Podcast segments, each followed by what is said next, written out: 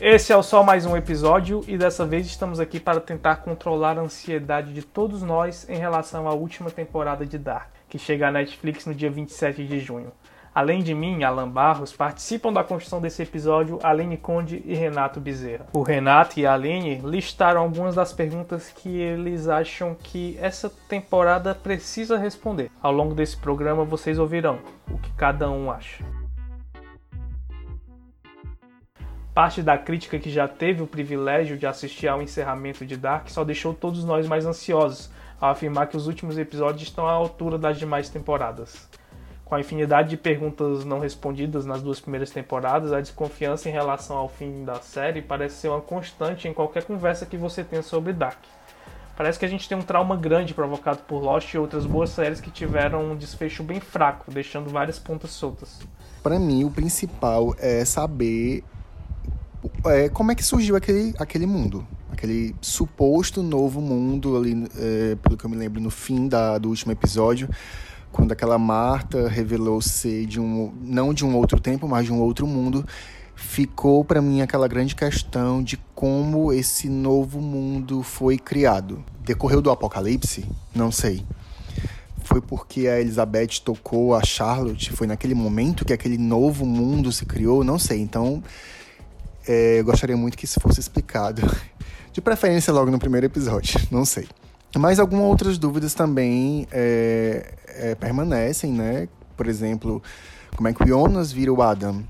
Eu gostaria muito que isso fosse explicado, que fosse mostrado em que momento da história isso vai acontecer e, e por que exatamente que ele fica deformado daquele jeito, já que a gente tem outros personagens que viajam muito no tempo, mas que não não ficaram daquele jeito, né? E se realmente ele é o Adam se realmente é o Jonas, né? Já que tem umas teorias aí, algumas pessoas acham que podem não ser e tudo. Eu acredito que sim, que seja, por conta da cicatriz e tudo, mas a gente não pode duvidar de nada, né? Se tratando de Dark. Eu não aceitei muito essa, essa narrativa, né? Essa linha. Na, na verdade, eu tô indo por um outro direcionamento, porque eu fiquei com a pulga atrás da orelha. Eu não acredito é, que o Jonas seja mesmo o Adam. É, por a série, eu não sei se vocês perceberam, mas eu, eu, eu percebi que a série sempre coloca pessoas muito parecidas, né? Numa, nos três tempos distintos. E, e o Jonas adulto, ele é muito parecido com o Jonas jovem, mas o Adam, ele não é parecido nem com o Jonas jovem, nem com o Jonas adulto. Ok, tem aquela história de que ele viajou muito no tempo e o rosto ficou desconfigurado. Mas aí eu pensei, nossa, a Cláudia viajou muito no tempo também. Para mim, ela é a pessoa da série que mais sabe lidar com a questão da viagem no tempo. E ela não ficou com o rosto desconfigurado. Então, por isso, eu pensei que pode ser que aquela cicatriz no Adam seja só um disfarce para tentar enganar o Jonas, né? E outra coisa que me veio à mente foi por que, que o Adam de repente mudou de nome, né? Se ele é o Jonas, por que, que ele não continuou com o nome do Jonas, né? Enfim, e aí outra questão que me veio à mente quando eu penso sobre isso é, é que o Bartos não apareceu em nenhum momento daquele núcleo. E aí eu fiquei pensando que será que o Adam não é o Bartos? O que os viajantes no tempo querem mudar no final das contas.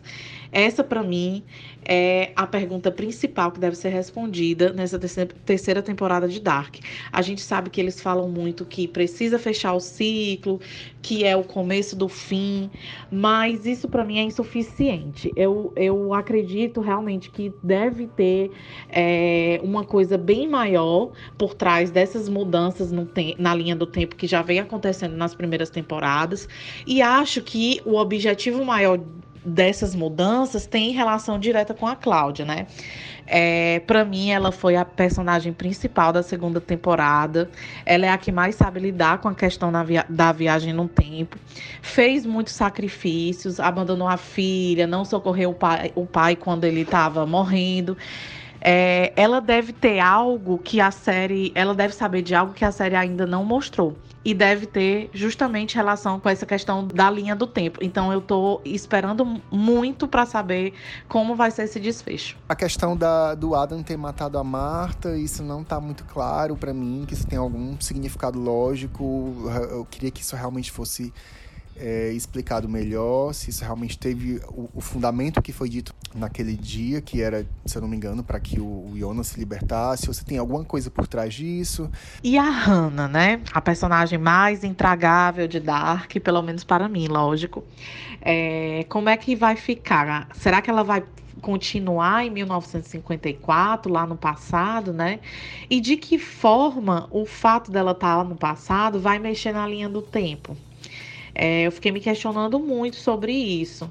É, não acredito que, que aquele foi simples e puramente o fim dela e ela não vai mais aparecer na série. Eu acredito que alguma coisa ela tá ali, é, não é à toa. De alguma forma ela vai mexer na linha do tempo, é, principalmente porque a série deu a entender que ela vai ter algum tipo de relacionamento com o pai da Cláudia, né? O Egon Tidman.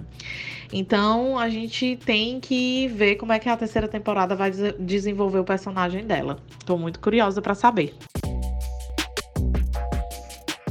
Mas diferentemente de diversas outras séries que a gente viu afundar por causa da pressão que seus criadores sofreram para estender a série além do que ela podia, Dark foi concebida logo no início com começo, meio e fim bem determinados.